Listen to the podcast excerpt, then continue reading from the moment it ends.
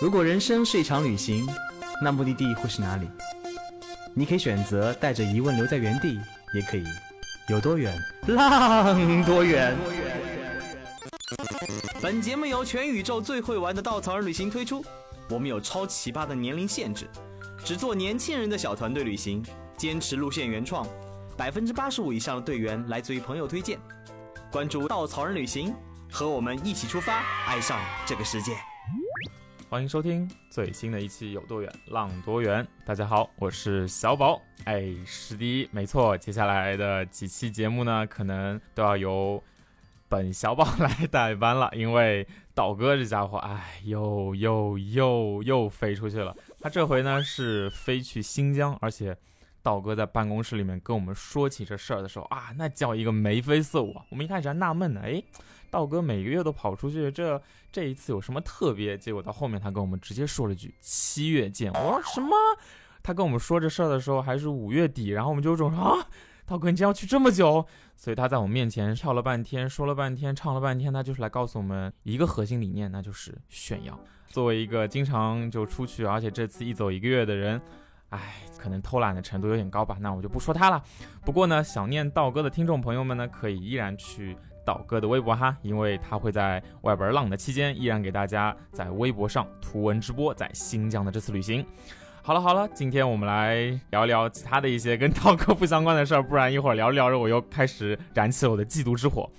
前段时间呢，我跟道哥一起刚刚去了东欧巴尔干，然后啊，其实。道哥是参加这条路线，而我是带了东欧巴尔干这条路线的首发。正好呢，咱们的领队二牛也刚刚从东欧带了接下来的几个队伍回来，遇到了不少有趣的一些故事。所以这期节目呢，我作为一个东欧的产品狗，然后也是作为东欧的首发领队，然后再和我们之后的一位特别厉害的领队二牛一起来聊一聊这片之前大家可能不是特别了解的一片欧洲秘境。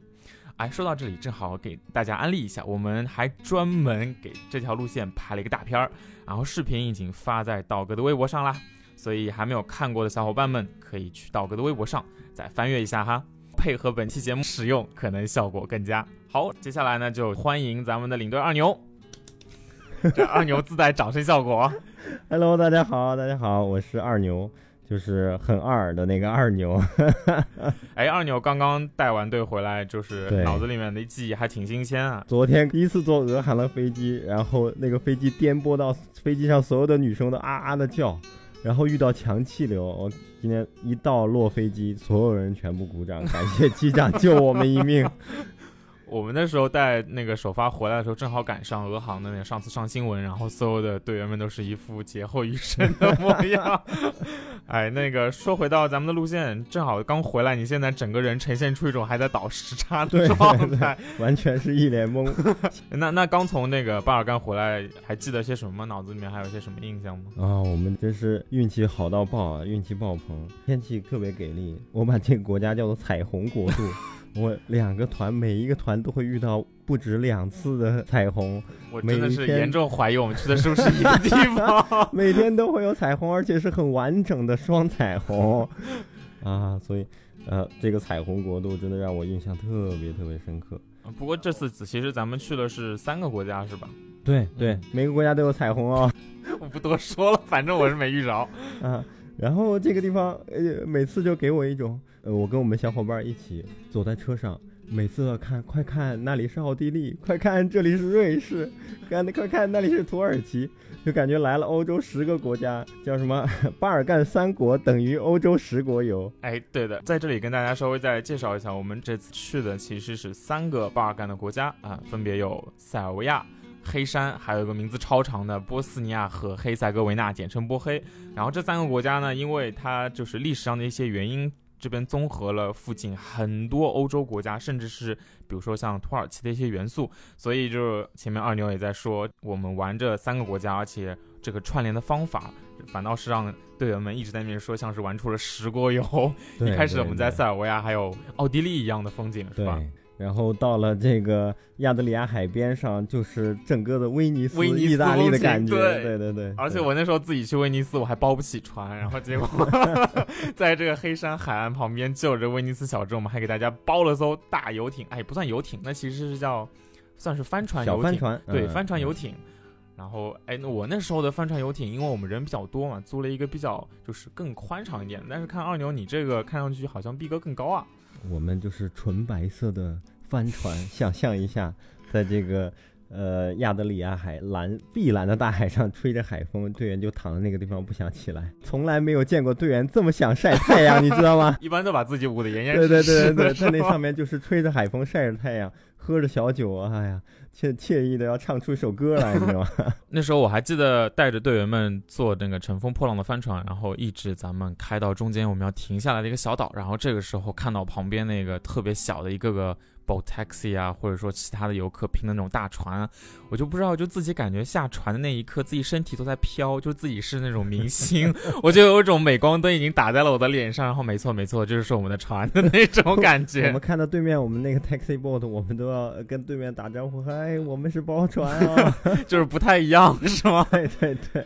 嗯然后队员就说：“你帮我实现了，提前实现我的人生愿望。是，然后从黑山结束，这边是威尼斯的天地，我们又再往前走到那个波黑，然后一跨进到波黑，那个时候我就有种哦，我就来到了我探探路的时候就有种来到了一个完全不一样的那种世界”的感觉，对，完全不同。对特别是到了那个莫斯塔尔那边的时候，就他们人都长得一样，对。但是地方真的完全不一样。对，然后特别像莫斯塔尔这个小城一走进去，我有一种这不是土耳其吗？就那个房子对，嗯然后包括那清真寺对对对对对，没错，泛红花城的感觉，然后包括它街边上卖的那些艺术品、纪念品，也全都是往土耳其的方向走。对对对，最最流行、最火爆的一款就是那个土耳其咖啡的那个整个一套对咖啡具。就是那个用铜制的或者说锡制的那些东西，就是你要是不告诉我，或者说我不在地图上面打个点儿的话，我根本以为自己是来了一个土耳其度假。对，嗯土耳其。所以那时候包括我也是，然后我的我的那个队伍上也是，然后二牛前面说他们也是，就是玩着玩着，大家会觉得，哎，我们其实玩了十天，其实玩出了一个十国游的感觉。然后其实当初探路的时候，也正是因为有这种感觉，然后所以我在做功课的时候呢，看到有一些人说在巴尔干这边其实旅游资源不多，然后也不知道该玩些啥。然后还是有还有些人在那边说，哎，你来什么巴尔干呀？你就干脆去中欧得了，去奥地利、匈牙利不不好吗？但其实我好好的去挖了一下这片地方，发现其实巴尔干它正好处在一个就是特别重要的一个地理位置，所以如果大家想去看，比如说中欧、奥地利和匈牙利的那些建筑，哎，在布尔格莱德和它的附近，哎，就有一些这样的东西，所以我们带大家去到像奥地利以前的一些小镇，然后去喝了一下特别那种有欧式、中欧式感觉的红酒的酒庄，然后再往南一点点，它那个山峦起伏的巴尔干山脉，其实有一点点像阿尔卑斯山那些山脉，所以在这边山脉里面。感觉自己来到瑞对，士。是的，特别是二牛你们那个天气好的时候，我看到你们的照片，我的天，你知道我们在呃贝格莱北边走的红酒小镇上遇到谁吗？我遇到德约科维奇的老爸。全塞尔维亚最重要的明星，你们都你们你们怎么遇到的？最有名的明星德约科维奇。嗯，最开始我们一块儿吃饭，吃完饭大家出来拍照，拍照的时候有个女孩子就说这个是德约科维奇老爸，然后他们还真的到上网去查一查，真的是马上抓过来拍照片。这个女孩子本来就是德约科维奇的粉丝是吗？呃不是，是跟德约科维奇老爸一块儿吃饭的一个、啊一个客人。然后他嗯自己在那边介绍说这是德为科维奇的们刚好经过，然后跟他们有一些微笑，然后就聊起来，聊起来的时候说 说完完全偶遇是吗？对，完全是偶遇。我们这一路遇到的全是明星，我们遇到了德约科维奇的老爸，我们遇到了我们这次行程要去的木屋村的呃这个电影的原型，电影是《生命是个奇迹》的那个导演叫库斯图里卡。嗯，然后我队员在返回的时候，在飞机上遇到了米卢，塞尔维亚最重要的明星啊全部被这个我们遇到了。来和大家再简单介绍一下这三位，就是前面二牛说到的明星。然后先说德约科维奇，德约科维奇还需要说吗？就相当于很多妹子们听到这几个字儿就开始已经尖叫了。就是现在网坛那种世界男子网球最厉害的，应该是连续了很长很长时间排名第一名了，我还专门去了德约科维奇的同名餐厅，在贝尔格莱德 在贝？尔格莱德，对对对对对。他的名字，餐厅的名字就叫德维科维奇。嗯，然后我们进感受怎么样？去之后特别搞笑，我都笑翻了。我跟另外一个小伙伴我们一块儿去的，去到里面之后，有一个中国人送的礼物是德维科维奇的头，然后底下是兵马俑的身子，然后那个那个兵马俑的德维科维奇手上拿了一个棒呃拿了一个网球的拍子，嗯，然后立在那个地方啊，特别搞笑，就特别想跟那个德维科维奇兵马俑拍照。然后他有专门的一个陈列室，全部是他的奖，劳伦斯奖、呐，上海大师赛的奖，然后拿的这个就是大满贯系列的所有的那些奖杯，然后全部放在陈列室里面，fancy 的不得了。然后我从来没有想象德约科维奇是一个非常自恋的人，他在这个餐厅里挂满了他的各种艺术艺术形式，照片、现代的美术画，他甚至有个喷泉，水会从那个玻璃的柱子里面冒出来。那个上面也是他的画像，就是那个水会从他的画像下流下，然后 我的天有点浮夸，哇，特别的奢华。哎，我有名了，我也可以搞一个这个在真的家真的真的特别的自恋，然后我感觉很有意思，发现从另外一个角度认识了德约科维奇。哎，如果大家之后再有机会去贝尔格莱德的话，也可以 再去这个德约科维奇的餐厅。对对对对对。然后另外一个刚才说到的那个电影的导演库斯图利茨，他其实是差不多零几年这个附近的这个时间非常非常有名的塞尔维亚的导演。他指导过的片子像刚才说到的这个《生命是个奇迹》（Life is a Miracle），然后还有等等等等其他的黑。猫白猫也对非常有名。你知道我们当时是怎么遇到的？木屋村实际上他有时候也会住在那个地方，嗯，然后我们在那个地方喝酒聊天儿，大家正在讲故事，讲一些是吧？男男女女应该有的 哎，你们怎么会聊到这个？生活故事。然后向导突然跑过来跟我们说：“你们想不想跟这个导演库斯克林卡合影？”然后我当时还没有反应过来，他就说他们刚刚去游泳，因为那边有个泳池，他们刚刚去游泳，在那个泳池那个地方看到了导演，然后他可能一会儿就出来了，让我们在门口守着。你们还突然就 对，玩着玩着开始追星对对对了。突然一下就跑到门口追星那种感觉。就其他的队员他们还在那边玩儿，然后我刚刚走到那个门口想要确认一下，他就出来了，就硬生生的站在了我的面前，我们四目相对，然后你有冲上去要签名一下就不知道该怎么办了，我嗯转过头来就开始叫我的队员，我说：“哎，导演在这儿。”然后我们刚好有一个队员就是他的粉丝，看了他的电影然后才来的，抱着库斯托里卡就要拍照，跟他来了一个大大的拥抱，然后我们一块儿跟库斯托里卡拍照。然后他还告诉我们，他们他下一步想拍一个关于成吉思汗的电影，还好像还在谈这方面的内容，要马上开始筹拍的这种。感觉我们得到了内部消息，知道下一部电影是什么了。哎，如果做类比的话，它有点像是中国的，比如说张艺谋这种级姜别，文姜文这种姜文很崇拜他，姜文很崇拜他，就是嗯还是挺高的一个级别，而且在世界影坛都还挺有名誉的。他自己专门会在他的木屋村搞一个独立电影节，这个嗯电影节只给独立电影放映。然后去年好像邀请莫妮卡贝鲁奇到这个电影节来做嘉宾，然后然后会有一些电影交流活动，独立电影交流活动，因为在他也世界观里面，就是独立电影是有独立思考的，没有没有电影工业的加工和包装的，是最能够反映艺术思想的东西，所以他会做这个电影节。嗯对，好。然后前面说到的最后一位米卢，哎，这个就不用介绍了吧？大家 就是其实可能反过来说同，飞机的同飞机的大妈都要疯了，排着队的要跟米卢拍哎，照。这这飞机还能 安全行驶吗？真的就感觉完全无失控了，准备完全失控。哎，你们这是在一次一次旅行里面对，一次旅行遇到三位大哥，你们这什么天使般的运气？然后还有这个双刀彩虹，我我不说了，不说不聊了，不聊了。球会员不好意思，我我要摔下话筒，不想聊了。我我就只能带队的时候跟大家说，哎，大家想象一下这边德维科维奇的家乡，来，我们再看一下，这是库斯图利萨导演的。好了好了，哎，说到这个来气了。哎，那个正好是说到这些人，我其实，在不管是做产品的时候，还是首发的时候，其实给我一个挺大的意外的感觉，其实还是这在这边生活的南斯拉夫人。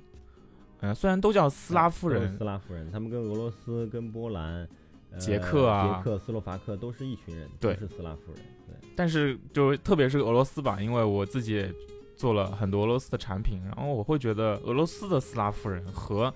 就是在巴尔干这边南斯拉夫人，他们性格差别还是蛮大的，对，完全不一样。真的，真的让我也很意外。啊，你们也去过很多次俄罗斯？因为在来这个团之前，我三月份刚刚带过。那个贝加贝加尔湖，贝加尔湖，我跟东斯拉夫人打交道和南斯拉夫人打交道，完全是两种不同的人。哎，怎么说？当初在俄罗斯，呃，在俄罗斯，俄罗斯人就是非常的表面非常冷冷淡，可能我觉得跟他们的天气或者什么样有冻的。冻的。面瘫了都，一跳感觉一笑的话嘴巴会会合不拢，你知道被冻硬了，嗯，所以他们就非常非常平淡。你跟他有工作交流，他们也没有过多的笑容，就是简单的交交流，然后。把这个事情做完，就算是合作结束。嗯，但是塞尔维亚人、南斯拉夫人真的是超级热情，就是你没有想象到，同样是斯拉夫人，为什么性格有这么强烈的差异？啊，南斯拉夫人，我们有个司机叫奶奶特，嗯，啊，当然他这个是我们给他取的名字，他叫奶奶，但是我们我们觉得奶奶特方便 是吗？奶奶特更好记，奶奶特他特别好，他是他自己是对自己的国家这片区域有很强的情感，怎么说呢？他是一个。他比领队还要明骚，明骚怎么对对怎么个？他特别性格特别外放，特别的开朗。他会跟跟队员一起聊天玩，去打闹啊，拍各种搞怪的照片。你知道在那个那个地方叫什么 Tara Bridge？我们行程要经过一个 Tara Bridge，塔塔拉大桥在黑山北部。对对对，在黑山。我们呃，他会拉着我们拍一些各种搞怪的照片，就是越越丑越 他越开心，知道吗？是是让他自己丑，还是让大家一起丑？大家一起丑，我们大家一起拍一张非常丑的照片。有多丑？形容一下。他就拿这个自拍，跟每个人说：“No No No，你要要做成那个非常很丑的造型，他才肯按快门排着队跟他拍很丑的照片。”然后最后大家对那些丑照片爆笑，非常有意思。呃，遇到彩虹，他马上就会停车让我们来看，然后他会给我们指讲很多东西，非常好的一个人。我甚至在结束的时候，跟同行的另外一个小伙伴，我们两个人一块儿被他邀请到他的农场里面去做客。他前年两年前，他买了一大片林地，然后他把它辟成他自己的农场。然后他特别享受在里面的生活，一定要拉着我们到他的农场里面去玩，玩了一天还不够，第二天还要拉我们去玩。哎，你们在里面干了些什么呀？我们最开始在想我们去了干什么，然后后来想我们要不然给他做顿中餐吧，然后另外一个小伙伴就开始给他张罗中餐，然后呃，然后他就很兴奋的带着我们到处去买菜，买完菜之后再拉到农场，然后开始做中餐。结果那顿中餐做完了之后。呃，他他的妈妈也在，他妈妈刚好那天胃不舒服，没法吃，尴尬了。然后我就跟奶奶特还有还有同行的那个小伙伴，我们三个人一块儿吃。然后吃完了之后，同那个做菜的小伙伴自己倒下了，被自己的菜毒倒，被自己的菜毒 倒了，你知道吗？然后我跟奶奶特很嗨的在那吃的，嗯嗯，很好吃。然后他第二天倒下了，怎么回事？半夜三点钟起来就一直一直拉到天明，哇！就感觉吃了十几天巴尔干菜。突然吃不惯中餐，这胃已经变成巴尔干胃了，是吧？对，我们在那个地方，他他养了十几只羊，嗯，因为他就想做那种 organic food，所以他养的羊也是自己的自己的那种没有加过呃饲料的那种羊，然后他自己还种树莓，我们还帮他一块儿去打理他的树莓园。然后一块儿来喂羊，一块儿来放羊，但是它就是很小的一个不不大的一个农场，就就看着那个羊从这儿吃到那儿，从那儿吃到这儿，然后我们就喝着他那边的 rakia 酒，就是用李子酿的那种很烈的酒，烈酒，然后喝着 rakia 聊着天儿，然后看着羊走过来走过去，哇，好 闲适！我突然觉得，对，休息一下之后，然后再到再到他的农场里面去做做活儿。农场的生活就是很悠闲，你坐一会儿休息一下，坐一会儿休息一下，所以我们就享受那种感觉。因为他们那个农场，他特地的选在了呃他家乡的一块高地上面，所以从那个高地上，你可以俯瞰他整个家乡山谷的景色，哇，景色也美，然后农场的生活也惬意，就他自己。很一副人生赢家的样子，他就是人生赢家本人了。This is my life。哎，你说这话我都想象的出来，他那个表情，对，就是那种贱贱的表情，他是这样，很很享受，我们特别羡慕他的生活。你知道他花了多少钱吗？嗯，人民币大概五万块钱买了块地吗？买了一块地，好爽，好便宜啊！我就突然不知道该说什么好，我想想看，我自己心疼的抱住了自己。天哪，我在这边干什么？那我觉得南乃特实际上是一个有故事的男人，因为一个很偶然的机会，队员和他探讨起来他的家庭的时候，他他谈及他和他的妻子屡次的怀孕，然后又又不能够怀上，然后好不容易有个孩子又早夭，所以他自己内心实际上是有波澜的。他把他自己的女儿早夭的女儿就安葬在他的农场里面，他说这片地永远是属于我的，因为我的女儿就在这儿，然后我会一直守护她。所以是一个很暖心的一个，虽然看起来非常的逗逼，但实际上是一个很暖心的一个大叔。哎，那所以如果你要给那个塞尔维亚人说两个形容词来描述的话，你会用哪两个形容词？热情，还有一个就是怎么说呢？冲突，冲突。因为每一天都在跟塞尔维亚人探讨，和波黑人探讨，或者说和黑山人探讨。尤其是我们的向导、我们的司机以及我们沿途遇到的各个不同的人，在探讨这个地区的局势，在探讨这个地区的历史，在探讨这个地区的民族和宗教的纷争。这个是在整个巴尔干你永远绕不开的一个话题。对。其实我们这次经过的三个国家，不只是在风景上面差别很大，像前面我们说到了是一个三国其实十国的这么一个旅行，而且其实另外一个很大的就是他们在生活，甚至是文化、宗教，就整个生活氛围上的一个巨大的转变。前面说的奶奶特这个咱们的向导其实是一位塞尔维亚人，然后到了黑山这边呢，他们就变成了另外一副更加悠闲和散漫的状态。然后我还专门就是那时候拍了一些黑山那边的小卡片，不知道二牛有没有看到？他那卡片上面就说了几种十种黑山人的生活方式。那第一种叫做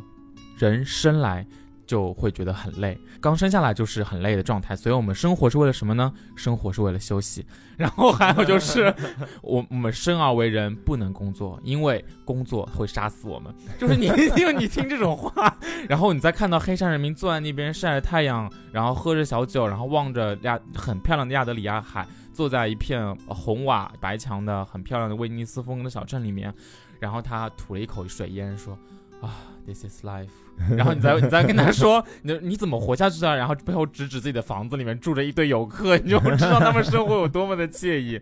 但是反而我们最后的那个波黑，就是现在大家去波黑旅行的话，会感受到其实整个波黑依然是那种和平，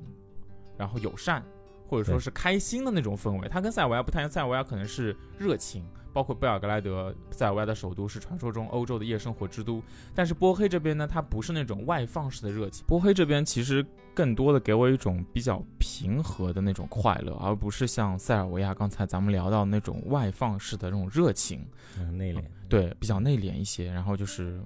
淡淡的开心的感觉特别多，所以反而会觉得很友善，嗯，然后最后到萨拉热窝就是更明显这种感觉啊。然后萨拉热窝这个城市的名字，相信小伙伴们可能听说过，听说过的来源可能是历史书上说这是那个一战导火索，是吧？我在到萨拉热窝之前，我光看这四个字啊，我就其实想象不出来这是一个怎样的城市，但去了之后，就是它。会给我一种，前面我跟二牛还聊到，他有种开始以为是他是热窝，结果去了之后冷的不行。对他像正好遇到下雨，他说为什么不叫萨拉冷窝，要叫萨拉热窝？哎，下雨其实我觉得特别适合萨拉热窝这个城市，对，有有一些伤感的 话题，我们要在萨拉热窝展开。对，因为那个像它像一个结界一样，就是在波黑整个国家，它都比较开心，然后比较的友善，但是一进到萨拉热窝，你会感觉整个城市的氛围都是有点肃穆起来了。对，实际上这个要往早了追溯了。这个巴尔干这片区域，它实际上就处在，呃，一个地缘政治非常敏感的区域，在亚洲和欧洲。啊的连接处，所以它注定这个文明是要被一些强大的文明所侵扰的，比如说俄罗斯，比如说呃罗马帝国，比如说奥斯曼土耳其帝国、奥匈帝国这些帝国不断的去侵扰，让这个地方来的南斯拉夫人不能够形成一个统一的斯拉夫的一个统一文化或者统一的族群，然后再加上这个地方的地理位置，呃，因为山区又划分成各个不同的地方。所以两个原因的因素，让它就开始分裂成各个不同的小的民族，比如说塞尔维亚人，比如说波波斯尼亚人，比如说这个黑山人、克罗地亚人，对克罗地亚人、斯洛文尼亚人，这些实际上他们都是斯拉夫民族。像用我们奶奶特的话说，我们都是 brother，we are all brother。呃，这就是会做一些 stupid things。特别是他们的语言他们，他他们都是相通的。几乎就是克罗地亚语、塞尔维亚语、波斯尼亚那边讲的话和黑山这边的语言，其实是用他们当地人话说，就是百分之百完全互相理解。只是语调不一样，就跟就跟西安话和北京话的区别。呃，河南话可能是河南话、西安话、北京话，但都属于北方语系。，对嗯，都是听得懂的。对的，所以形成了不同的民族，然后就是宗教啊，受到罗马帝国、受到奥匈帝国、受到奥斯曼土耳其帝国，形成了三种不同的宗教，分别划分了不同的区域。靠近奥匈帝国就是这个天主教，对靠近以前的拜占庭帝国就是东正教，呃，前有土耳其人的来了影响之后又有呃穆斯林穆教斯林啊，不是不是呃伊斯兰教，又有伊斯兰进来，所以呃多民族多宗教就一定会多纷争，所以多纷争就在波斯波黑这个地方体现的特别的而且越看这边的历史越唏嘘，就他们本来就是本是同根生，对，然后因为来的时候不巧，来到这边的时候，周边的人都已经很壮大了，然后这片地方的地理位置又特别的破碎，然后就是一家人相当于还没有坐稳呢，就已经被别人就是带跑了，然后再回过头来看的时候，一家人已经不是一家人了分。崩离析了。对，然后再反过来，虽然说着一样的话，我强行给你搞点不一样的出来。哎，你是不是那个信天主教？哎，我就跟你不一样，我是听信东正教的。然后我信东正教的，就得用一个完全不一样的西里尔语字母去书写我们的话。然后你信天主教的，就一定要强行的去用你的拉丁字母去书写。伊斯兰教也是。对，伊斯兰教也是曾经强行的用一些，比如说阿拉伯语啊，甚至是其他的一些意象去表达自己的不同。然后到最后，他们都忘了一件事儿，就是哎，这个地方其实他们都属于同样一个根。所以曾经有有有过一个国家短暂存在过，大家可能也听说过，叫南斯拉夫。然后但后面也是因为中间有很多的，就是那种小小的不同，再加上大国的博弈，对大国的博弈，就把这个硬生生的国家给撕裂了。我在萨拉热窝的时候，我真的是看着那边的博物馆，我都很忍不住，我就哽咽了，因为那个萨拉热窝这个城市啊，当初有一个向导在那边说，他说我们在一九八四年的时候举办了。就是一场冬奥会冬奥会，然后在那场冬季奥运会办举办的时候，整个就这片我们现在听到的什么塞尔维亚呀、克罗地亚、斯洛文尼亚，他们都还是一个国家，就是刚才咱们提到南斯拉夫，斯拉夫联邦共和国。对，而且他们发展的非常好，是整个东欧发展的最好的国家，几乎没有之一了啊。那个时候我记得那个向导很骄傲的在那边说，当时他们的一个普通的员工工人就能够一个月拿到三四百美元，那个年代一个月可以拿到三四百美元。很多人都怀念那个年代。对，然后他们的医生这种很高很高技术的一些工种，他们甚至可以一个月拿到两三千美元。我的天呐，我就是觉得真的是一个发达国家的状态。而且那个时候向导说没有特别多的住宿，所以当地的很多居民他们就干脆把自己家里面打扫得干干净净，然后就把大门给那边敞着，就是也挂了个牌子，就告诉接下来的那些不管是记者还是运动员，还是来这边观看奥运比赛的那些观众，就告诉他们，你们要是找不到地方住了，哎，随时住我家，我家免费的，然后我们就都已经给你打扫好了，你住完了之后回来我会再收拾。然后当地的所有居民反过来把自己就是举家搬到一些其他的城市去住，然后把这个房子腾出来，给我的感觉就是特别的呃繁华和和平，就是一一派繁荣繁荣的那种景景象。